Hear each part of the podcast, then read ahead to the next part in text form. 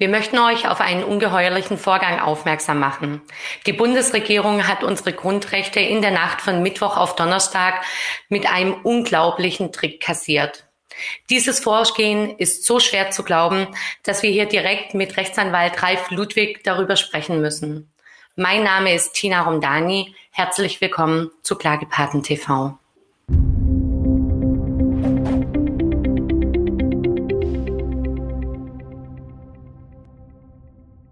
Ich selbst wollte es gar nicht glauben. Unter dem Deckmantel einer Änderung des Stiftungsrechts wurde die Änderung des Infektionsschutzgesetzes durch den Bundestag gewinkt.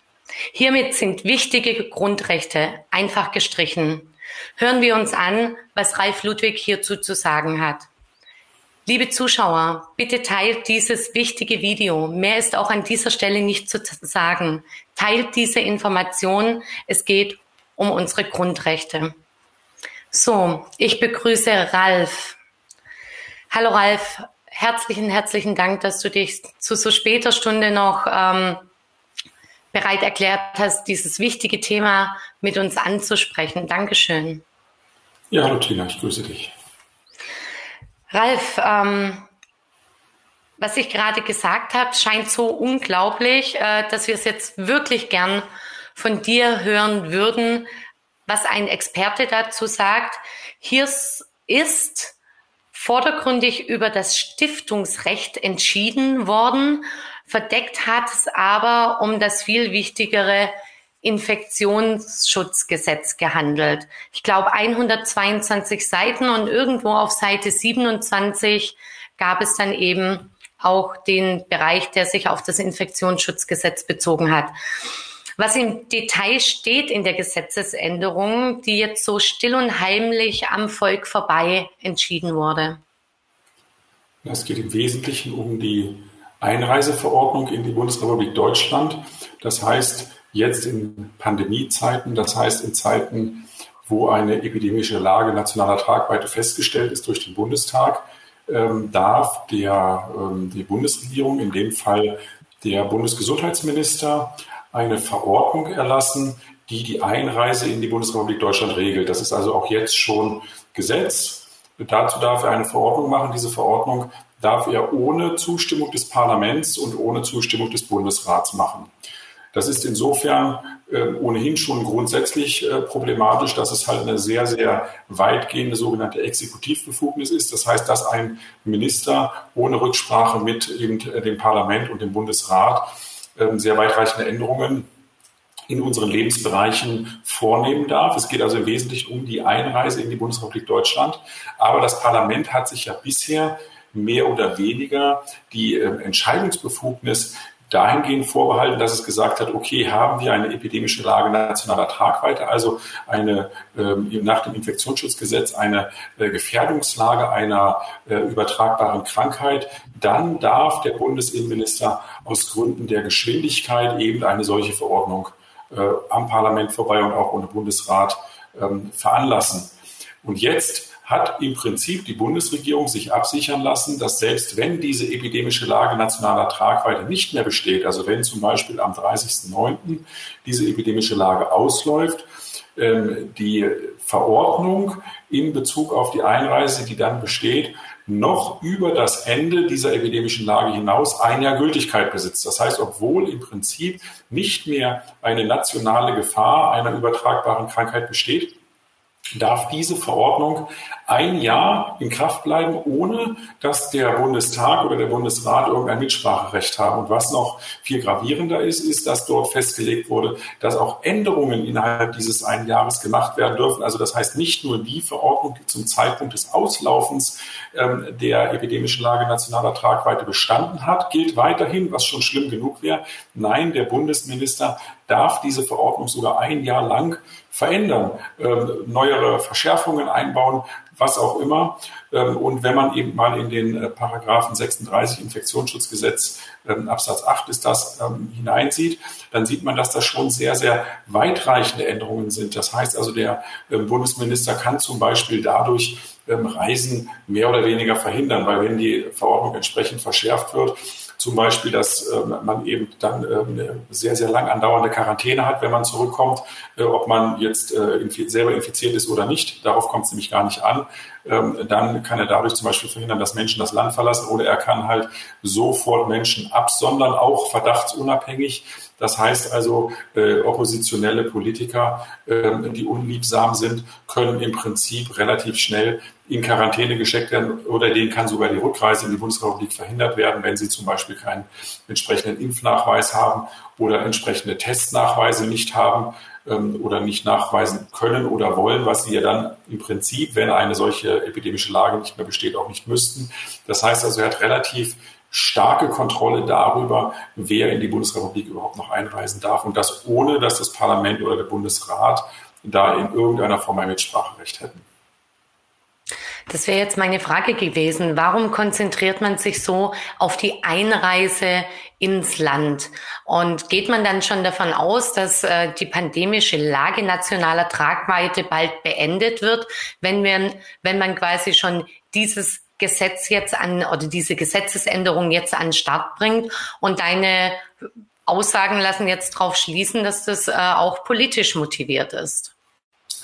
Das ist ja alles politisch motiviert. Die haben ja schon keine epidemische Lage nationaler Tragweite mehr. Normalerweise hätte diese zum 30.06. auslaufen müssen. Das ist nicht passiert, sondern der Bundestag hat es verlängert bis zum 30.09. Das hat rein fiskalische Gründe. Es geht nicht darum, dass man hier tatsächlich von einer ähm, Notlage, einer infektiösen Krankheit ausgeht, sondern es geht darum, dass Mittel bewilligt worden sind oder Mittel weiterhin bewilligt werden, die äh, nicht bewilligt werden dürften, gäbe es diese epidemische Lage nationaler Tragweite nicht. Das heißt also, es geht hier rein darum, das europäische Beihilferecht zu umgehen. Deswegen hat man es bis zum 30.09. verlängert. Am 26.09. ist Bundestagswahl. Das heißt also, zum 30.09. über den 30.09. hinaus müsste es auch ein Bundestag verlängern, der zu dem Zeitpunkt nicht mehr gewählt ist. Und das bedeutet, das also, sondern der neue Bundestag ist schon gewählt, der hat sich aber noch nicht konstituiert. Das heißt also, es könnte eben Ende September tatsächlich noch der alte Bundestag nochmal verlängern bis zum 31.12. Äh, aber es gibt, also faktisch äh, geben die Daten das ja nicht mehr her. Es wird ja hier eine Verlängerung gemacht, ohne dass wir tatsächlich die, die notwendigen Gesundheitsdaten haben. Das weiß jeder. Es wird einfach nur noch politisch durchgedrückt. Es ist sowieso nur noch politisch. Und ähm, der Bundesinnenminister hat gesagt, ähm, weil er davon ausgeht, dass diese Lage nicht mehr verlängert wird durch den Bundestag, weil möglicherweise auch eine, ähm, noch eine Restangst vor dem Bundesverfassungsgericht besteht. Es kann ja sein, dass das Bundesverfassungsgericht aus Versehen doch noch einmal eine sinnvolle äh, Entscheidung trifft, wenn es sich damit mit der Sache befassen würde. Äh, und dann wäre die epidemische Lage zum 30.09. ausgelaufen. Und da hat der Bundesinnenminister, äh, Bundesgesundheitsminister ja deutlich gesagt, er will weiterhin die Einreise kontrollieren. Äh, und jetzt hat man sich erstmal die Einreise vorgenommen. Das heißt natürlich nicht, dass nicht möglicherweise in der Konsequenz ähm, demnächst auch noch ähm, andere oder vielleicht sogar kurz äh, nach der Bundestagswahl noch andere Verordnungsermächtigungen äh, verlängert werden für, den, für die Regierung über die epidemische Lage hinaus. Es ist auf jeden Fall ähm, für, die, für die Situation der Bundesrepublik Deutschland ein unglaublicher Vorgang der, der ähm, Rechtstheoretiker und äh, Staatsjurist ähm, des, ähm, der, der Zeiten des Nationalsozialismus Karl Schmidt ähm, würde das im Prinzip Belagerungszustand nennen. Ähm, das heißt also, das hier ist ein Ausnahmezustand, der jetzt sogar über die Tatsache, die den Ausnahmezustand begründet, hinaus verlängert wird. Das ist das, was passiert. Und im Prinzip hätte es einen Riesenaufschrei geben müssen. Ähm, aber dieser Aufschrei bleibt natürlich seit 15 Monaten aus. Äh, er bleibt ja auch jetzt aus, wo, wo so ziemlich alle Narrative fallen, äh, die in den letzten 15 Monaten versucht wurden, äh, uns zu verkaufen. Aber tatsächlich ist es ein unglaublicher Vorgang, weil das eine Machtfülle ähm, der Bundesregierung ermöglicht, über eine wesentliche Frage natürlich, ich meine gerade über die Frage, ob man reisen darf oder nicht, wird ja derzeit sehr, sehr stark diese Impfkampagne gesteuert. Das heißt, es wird dann im Prinzip gesagt, völlig egal, ob wir hier noch äh, Infektionen haben, ob wir hier Menschen in Intensivstationen haben, ob wir eine äh, tatsächliche nationale Notlage haben, schon mal es steht jetzt schon in, in, Frage, ob sie überhaupt jetzt besteht, aber selbst für den Fall, dass sie nicht mehr festgestellt wird, darf man dann trotzdem noch mehr oder weniger den Menschen vorschreiben, wann und wie sie das wieder in das Land, in die Bundesrepublik Deutschland zurückkommen können oder überhaupt in die Bundesrepublik Deutschland einreisen können. Und damit wird der Impfdruck dann natürlich erheblich erhöht. Das heißt also, das ist sicherlich auch ein Teil der Geschichte, dass man diese, diese Impfung einfach verkaufen möchte und dass man möchte, dass sich viele Menschen impfen lassen und dass viele Menschen einfach diesen Druck spüren, äh, wenn ich mich nicht impfen lasse, dann kann ich mich, mich nicht mehr frei bewegen in der Welt. Äh, und das ist sicherlich äh, einer der wesentlichen Hintergründe dieser Maßnahmen. Und das Schockierende daran ist ja auch, wenn ich dich richtig verstanden habe, dass diese Entscheidungsbefugnis mit ähm, dem Verabschieden dieses Gesetzes allein beim Bundesgesundheitsminister besteht. Und er kann in diesem Jahr diese Verordnung, die für diesen Fall erlassen wird, also das wird ja jetzt daraus resultieren, ähm, jederzeit ändern und es muss nicht durch die üblichen Entscheid Entscheidungsinstanzen und Entscheidungsgremien gehen. Es ist eben nicht mehr, nicht mehr ähm, ein, ein, ein so wesentlicher Eingriff in Grundrechte von Menschen. Normalerweise sagt das Bundesverfassungsgericht, es gibt die Wesentlichkeitsgarantie, wesentliche Eingriffe in Grundrechte der Menschen muss müssen durch das Parlament beschlossen werden. Ja. Und hier ähm, äh, gehen im Prinzip Bundesrat und Bundestag übergeben diese Macht nicht an den Innenminister, sondern das ist eine Regelung innerhalb der Regierung, sondern an die Bundesregierung. Also Paragraph 36 Absatz 8 übergibt die Macht der Bundesregierung. Die Bundesregierung delegiert es dann auf den Bundesinnenminister, der äh, Bundesgesundheitsminister, Entschuldigung. Ähm, und ähm, die, äh, das Parlament hat im Prinzip sich entmächtigt in einer wesentlichen Frage. Es geht ja um die Reisefreiheit und es geht natürlich um mehr, weil zum Beispiel, also der, der 36.8 verweist auch auf, beziehungsweise 36 Absatz 10, auf den hier auch verwiesen wird, der erlaubt zum Beispiel eine Beobachtung, sogar eine anlasslose Beobachtung. Das heißt, die Voraussetzungen, dass man äh, krank, Krankheitsverdächtiger, Ansteckungsverdächtiger oder Ausscheider sein muss, ist nicht mehr gegeben und man darf dennoch ansatzlos oder anlasslos nach Paragraph 29 beobachtet werden. Das heißt, die Behörden dürfen deine Wohnung betreten, dürfen deinen Gesundheitsstatus abfragen, dürfen dich sogar körperlich untersuchen, ähm, unabhängig von der Frage, äh, ob du Symptome hast oder nicht. Ähm, das ist damit halt auch geregelt. Das heißt also, ähm, man kann Menschen unglaublich Angst machen und sagen, äh, wenn du nicht nach unseren Regeln spielst, können wir mit dir aus vorgeschobenen gesundheitlichen Gründen machen, was wir wollen. Also das ist tatsächlich ähm, ein, ein Ermächtigungsgesetz gegenüber der, der, der äh, Regierung, die seinesgleichen sucht. Und der Bundestag, wobei man sagen muss, es waren nur die Fraktionen CDU, CSU, SPD und die Grünen, mal wieder die Grünen, die da mitgestimmt haben. Äh, Linke, FDP und AfD haben dagegen gestimmt. Die ähm, drei anderen, äh, die, also die Regierungsfraktionen und die Grünen haben äh, mitgestimmt und zwar weitestgehend in voller Mannstärke. Es gibt, glaube ich, ein paar Abweichler, aber im Wesentlichen tatsächlich komplett in Fraktionsstärke dafür gestimmt. Äh, und das ist eben ähm, auch ein Vorgeschmack auf das, was uns nach dem 26.09. erwartet, wenn wir nicht als Menschen dieses Landes da eine Grenze ziehen, ein Riegel vorschieben und am 26.09. einfach mal etwas völlig Neues ausprobieren. Es macht für mich jetzt auch Sinn, dass von äh, im Infektionsschutzgesetz unter den Quarantäneverordnungen, weil genau das, was hier jetzt durchgewunken wurde. Du hast es anfangs erwähnt, bedeutet auch, man kann in Quarantäne gesteckt werden, abgesondert werden und so weiter und so fort. Und im Quarantäneschutzgesetz ist zum Beispiel mit ähm, aufgenommen, dass jeglicher Schriftverkehr von einer Person, die in Quarantäne ist, selbst der Schriftverkehr, der zum Anwalt geht, ähm, geöffnet gelesen werden darf, lediglich der Schriftverkehr vom Anwalt zum Klienten oder Mandanten darf nicht gelesen werden. Da habe ich mich auch schon gefragt, als ich das gelesen habe, ähm, was für ein Interesse steckt denn dahinter jetzt ähm, von, sage ich mal, irgendeinem einfachen Arbeiter oder einer Mutti, die jetzt 14 Tage in einer Quarantäneeinrichtung ist, ähm, den privaten Schriftverkehr zu lesen. Aber es zeichnet sich ja immer mehr ab, dass es darum eben gar nicht geht, dass der Gesundheitsschutz ähm, als Deckmantel benutzt wird. Und da ist jetzt auch die Frage, Deckmantel. Man hat jetzt das Stiftungsrecht benutzt als Deckmantel, um quasi unter all diesen Seiten dieses die Änderung dieser, äh, des Infektionsschutzgesetzes mit einzureichen und durchzuwinken. Ähm, ich habe die Befürchtung, wenn ich dich jetzt frage, ist das gang und gäbe, ist das üblich, ist das rechtens?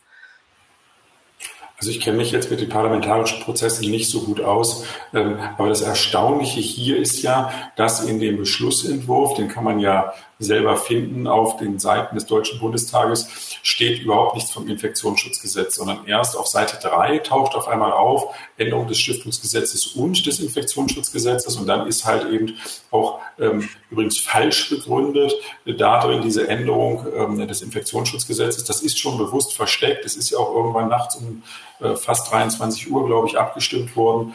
Also es sollte schon sich ähm, nicht äh, unter den Augen der Öffentlichkeit vollziehen.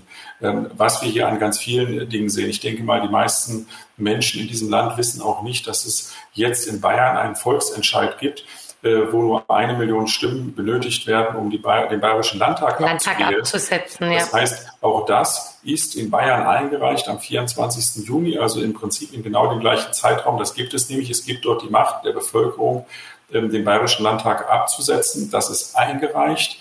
Äh, und in Deutschland wurde diskutiert über die Regenbogenfarben, ähm, Beleuchtung des äh, Stadions in München was sicherlich auch ein interessantes Thema ist, aber was natürlich im Verhältnis zu, der, zu dem erstmaligen Vorgang, dass ein Volksbegehren erfolgreich war in Bayern, das zu einer Volksabstimmung über die Auflösung des Bayerischen Landtags führen kann und wird, wenn der Bayerische Landtag sich nicht freiwillig auflöst, ähm, das ist natürlich eine ganz andere Nummer und die wird überhaupt nicht diskutiert. Die, die findet überhaupt nicht statt in der Öffentlichkeit.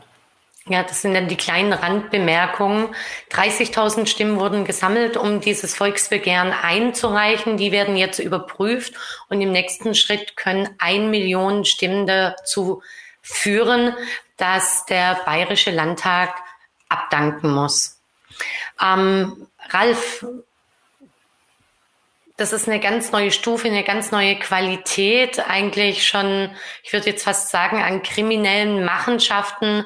Man versucht, man hat mitbekommen, dass die Zugriffe auf die Drucksachen im letzten Jahr enorm gestiegen sind. Plötzlich interessieren sich ganz normale Menschen über die Drucksachen, die eingereicht werden im Bundestag. Auch ich war letztes Jahr zum ersten Mal auf Drucksachensuche und habe das regelmäßig betrieben. Kann es auch daran liegen, dass man einfach merkt, oh mein Gott, die Leute gucken sich das jetzt tatsächlich vermehrt an. Also kommt es nicht mal mehr in der Headline. Es wird irgendwo auf Seite drei mal ähm, versteckt, weil so weit äh, liest man ja in der Regel nicht quer. Man sieht Stiftungsrecht, liest kurz, kurz rein, das ist es nicht. Und irgendwo auf Seite drei und inhaltlich dann auf Seite 23 oder 27 wird erst aufgegriffen, um was es hier eigentlich geht. Gut, ich, ich kenne jetzt die Motivationslage nicht und es wäre müßig, darüber zu spekulieren. Mm. Allerdings glaube ich, dass ähm, man das auch völlig offen machen könnte. Äh, man könnte ähm, im Prinzip ähm, das in der Tagesschau zur besten Sendezeit bringen. Äh, und so wie ich viele Mitbürgerinnen und Mitbürger gerade erlebe, wäre denen das völlig egal ähm, die machen das einfach mit und sagen, ja, ja, die da oben machen ja schon das Beste für uns. Also äh, das ist eher die Gefahr, die ich sehe. Ich meine, wenn das tatsächlich verheimlicht worden ist, weil man Angst hat vor der deutschen Bevölkerung, ist es ja eigentlich ein gutes Zeichen. Das bedeutet ja, dass genau. sie die deutsche Bevölkerung als so wach ansehen, dass die deutsche Bevölkerung merkt, was hier ähm, an Dingen passiert, die ähm, eben außerhalb eines demokratischen Rechtsstaates. Also hier geht es nicht mehr um einen demokratischen Rechtsstaat, sondern hier geht es eben um, ähm, du es kriminelle Machenschaften. Vielleicht kann man das nicht so weit bringen, aber es ist auf jeden Fall nicht mehr ein offener, transparenter ähm, Rechtsstaat, der hier agiert, sondern es ist eben ein, ein Maßnahmestaat, der versucht, seine Machenschaften zu verdecken.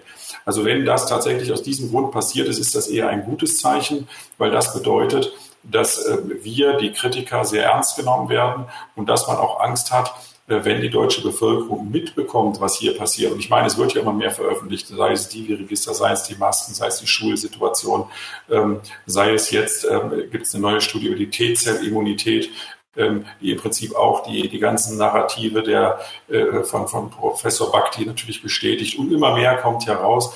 Ähm, jetzt äh, ist, glaube ich, gestern oder nee, am 21. Juni hat ähm, des Staates, also das Deutsche Statistische Bundesamt, veröffentlicht ähm, die ähm, Sterblichkeitssituation im Jahr 2020 wo es keine Veränderung, nur eine leichte Veränderung nach unten sogar gegeben hat in den Alterskohorten. Ja. Das heißt also, auch da ist nichts passiert. Alle Narrative brechen in sich zusammen und möglicherweise hat die Regierung einfach äh, wahnsinnige Angst, das den Menschen zu erzählen. Aber es ist ein Parteienproblem und nicht ein Regierungsproblem, weil die Parteien machen ja mit. Die CDU, CSU, SPD und Grüne machen mit.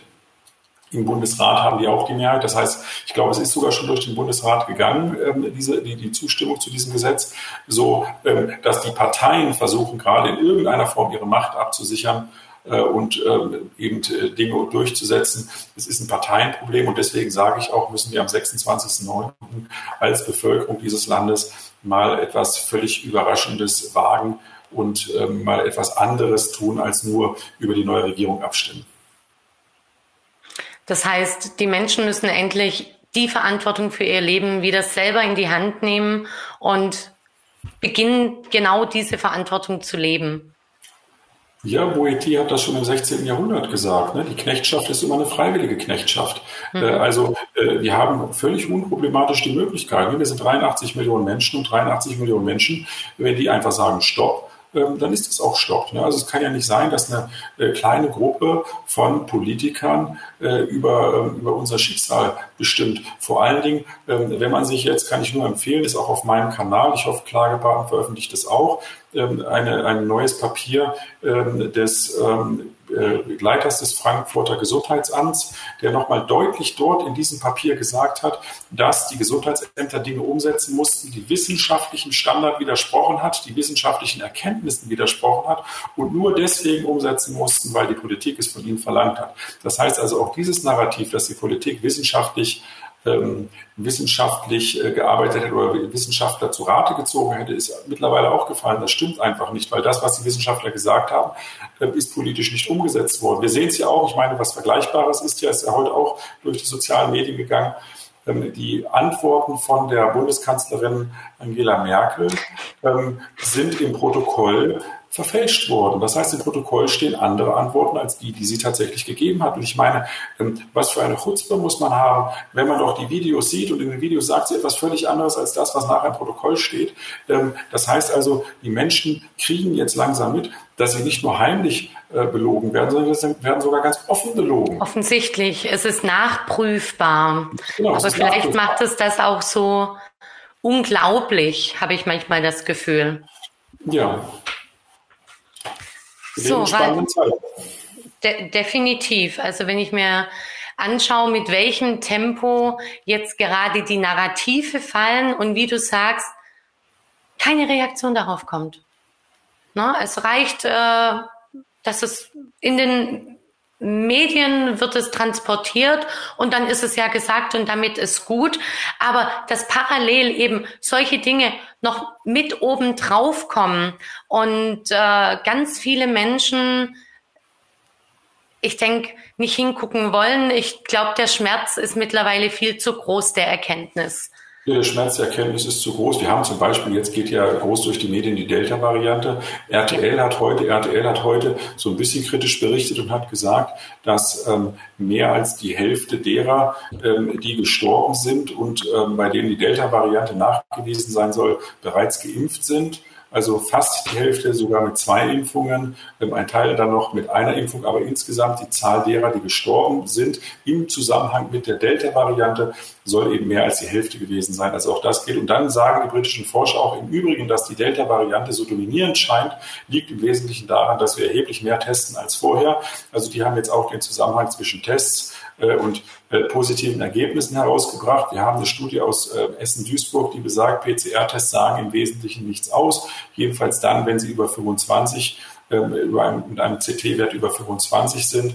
Ähm, also alles ist, liegt im Prinzip da, aber die Menschen, die jetzt monatelang auch andere natürlich beschimpft haben, die selber in dieser Angst gelebt haben, die diese Masken gefordert haben, die sich über Querdenker lustig gemacht haben, die keine Empathie für Kinder hatten, ähm, die nur immer gesagt haben, ja, wenn ich diese Maske, also die ja selber, ich meine, das muss man sich mal vorstellen, es ist so leicht, sich eine Maske aufzusetzen und sich dadurch gut zu fühlen ähm, und nicht sehen zu müssen, dass weltweit tausende Menschen an Hunger sterben, äh, nur weil ich mir eine Maske aufsetze. Ähm, das ist natürlich schwer, wenn das dann nachher, also das habe ich ja schon ähm, letztes Jahr im, im April gesagt, das haben viele schon seit April letzten Jahres, Mai letzten Jahres gesagt. Und wenn das jetzt nach und nach rauskommt, wie schmerzhaft ist das? Äh, und dann sich zu, äh, zuzugestehen, jawohl, ich war Teil, ich war Teil genau dieser Bewegung, die am Ende für Kollateralschäden, habe ich jetzt heute auch gerade wieder gelesen auf Twitter, dass jetzt mittlerweile sich ähm, Ärzte, die bisher sehr konform waren, dass die Ärzte sich zusammentun, weil sie sagen, oh mein Gott, jetzt rollt ja die Welle der Kollateralschäden. Wir haben jetzt so viele ja Fälle, so viele Fälle von Menschen, die nicht die ausreichenden Vorsorgeuntersuchungen hatten, die zu spät ins Krankenhaus gekommen sind, die jetzt eben ähm, dadurch teilweise nicht mehr behandelbar sind. Also auch das passiert jetzt genau das, was, ähm, was wir im letzten Jahr ja auch schon deutlich gesagt haben. Und ähm, daran sind natürlich auch mit diejenigen verantwortlich, die eben nur meinetwegen ihren Kindern eine Maske aufgezwungen haben. Auch die sind ein Teil dieser, dieser Welle, die sich da ähm, ergeben hat, dieser ähm, falsch, also wissenschaftlich falsch, also oder wissenschaftlich nicht gestützten Welle und sich jetzt selbst zuzugestehen, dass man Teil davon ist und dass man möglicherweise einfach Menschenleben mit zu verantworten hat, das ist natürlich schwer und deswegen bleiben die Menschen lieber, klammern die sich so fest. Ne? Also bestes Beispiel ist ja ähm, hier der, der SPD sogenannte Gesundheitsexperte Karl Lauterbach, ähm, der jetzt ähm, quasi Sendung für Sendung zugeben muss, dass er sich geirrt hat, der aber trotzdem an seinen äh, Narrativen weiterhin festhält. Ja, auf den wollte ich auch zu sprechen kommen. Da habe ich heute ein Interview mit ihm gesehen, in dem er eigentlich schon klar macht, dass eben auch die Delta-Variante durch die Impfung entstanden ist und dann aber auch schon ganz klar ankündigt, dass ab September wohl Impfstoffe für zweijährige Kinder auf dem Markt sein werden. Es wird immer abstruser. Die WHO empfiehlt keine Impfung. Die STIKO hat auch bisher ihre Position gewahren, äh, gewahrt und empfiehlt ebenfalls keine Impfung. Äh, Kinder ab zwölf. Ich gehe davon aus, dass sie es dann nicht ab zwei Jahren empfehlen werden. Ähm, da ist, da werde ich mich äh, mit deiner Kollegin Beate Bahner auch ähm, die Tage darüber unterhalten die Institutionen, auf die man früher gebaut und verlassen hat, die, die man in Urteilen als Instanz genannt hat, wie die STIKO, ähm, scheint jetzt äh, ihre Reputation gegenüber der Bundesregierung verloren zu haben, denn man handelt ja aktiv gegen die Empfehlungen, die jahrzehntelang ausschlaggebend waren. Na gut, es geht hier einfach um viel Geld. Letztlich ja. ähm, hat es Bill Clinton mal gesagt, er hat gesagt, it's economy stupid, also folge dem Weg des Geldes und du wirst relativ viel erfahren. Das gilt hier für diese Impfstoffe natürlich auch. Die haben wahnsinnig viele Impfstoffe bestellt, die haben viel Geld da reingesteckt ähm, und äh, am Ende müssen die jetzt in irgendeiner Form verimpft werden. Die wollten nicht nochmal ein zweites Schweinegrippe-Desaster haben. Ähm, jetzt wird eben das äh, Covid-19 oder SARS-CoV-2-Desaster kommen. Ähm, auch das wird hinterher aufgearbeitet. Ähm, da müssen wir sehen, wie viele von den Politikern, die jetzt dafür verantwortlich sind, später noch in Amt und Würden sind. Aber hier geht es um mehr. Hier geht es nicht nur um politische Konsequenzen, sondern hier geht es am Ende dann auch um juristische Konsequenzen. Die werden wir ziehen.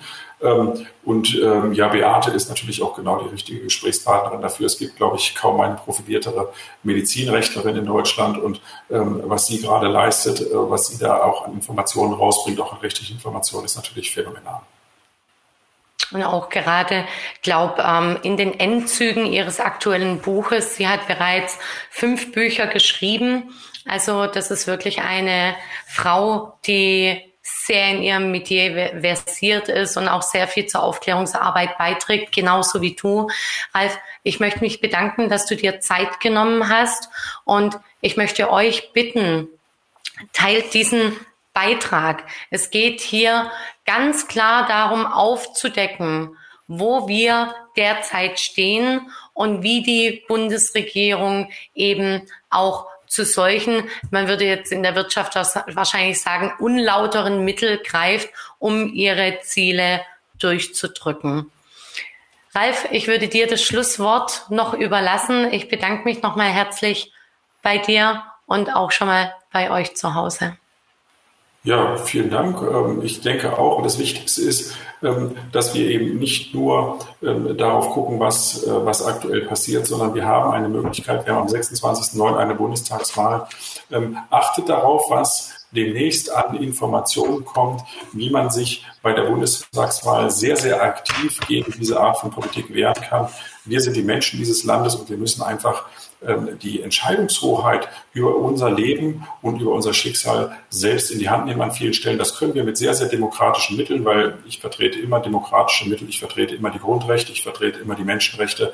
Das können wir alle gemeinsam und ähm, haltet einfach mal die Augen offen und ähm, sucht mit uns gemeinsam nach Möglichkeiten, wie wir am 26.09. die Bundestagswahl zu einer Volksabstimmung über die Politik machen können.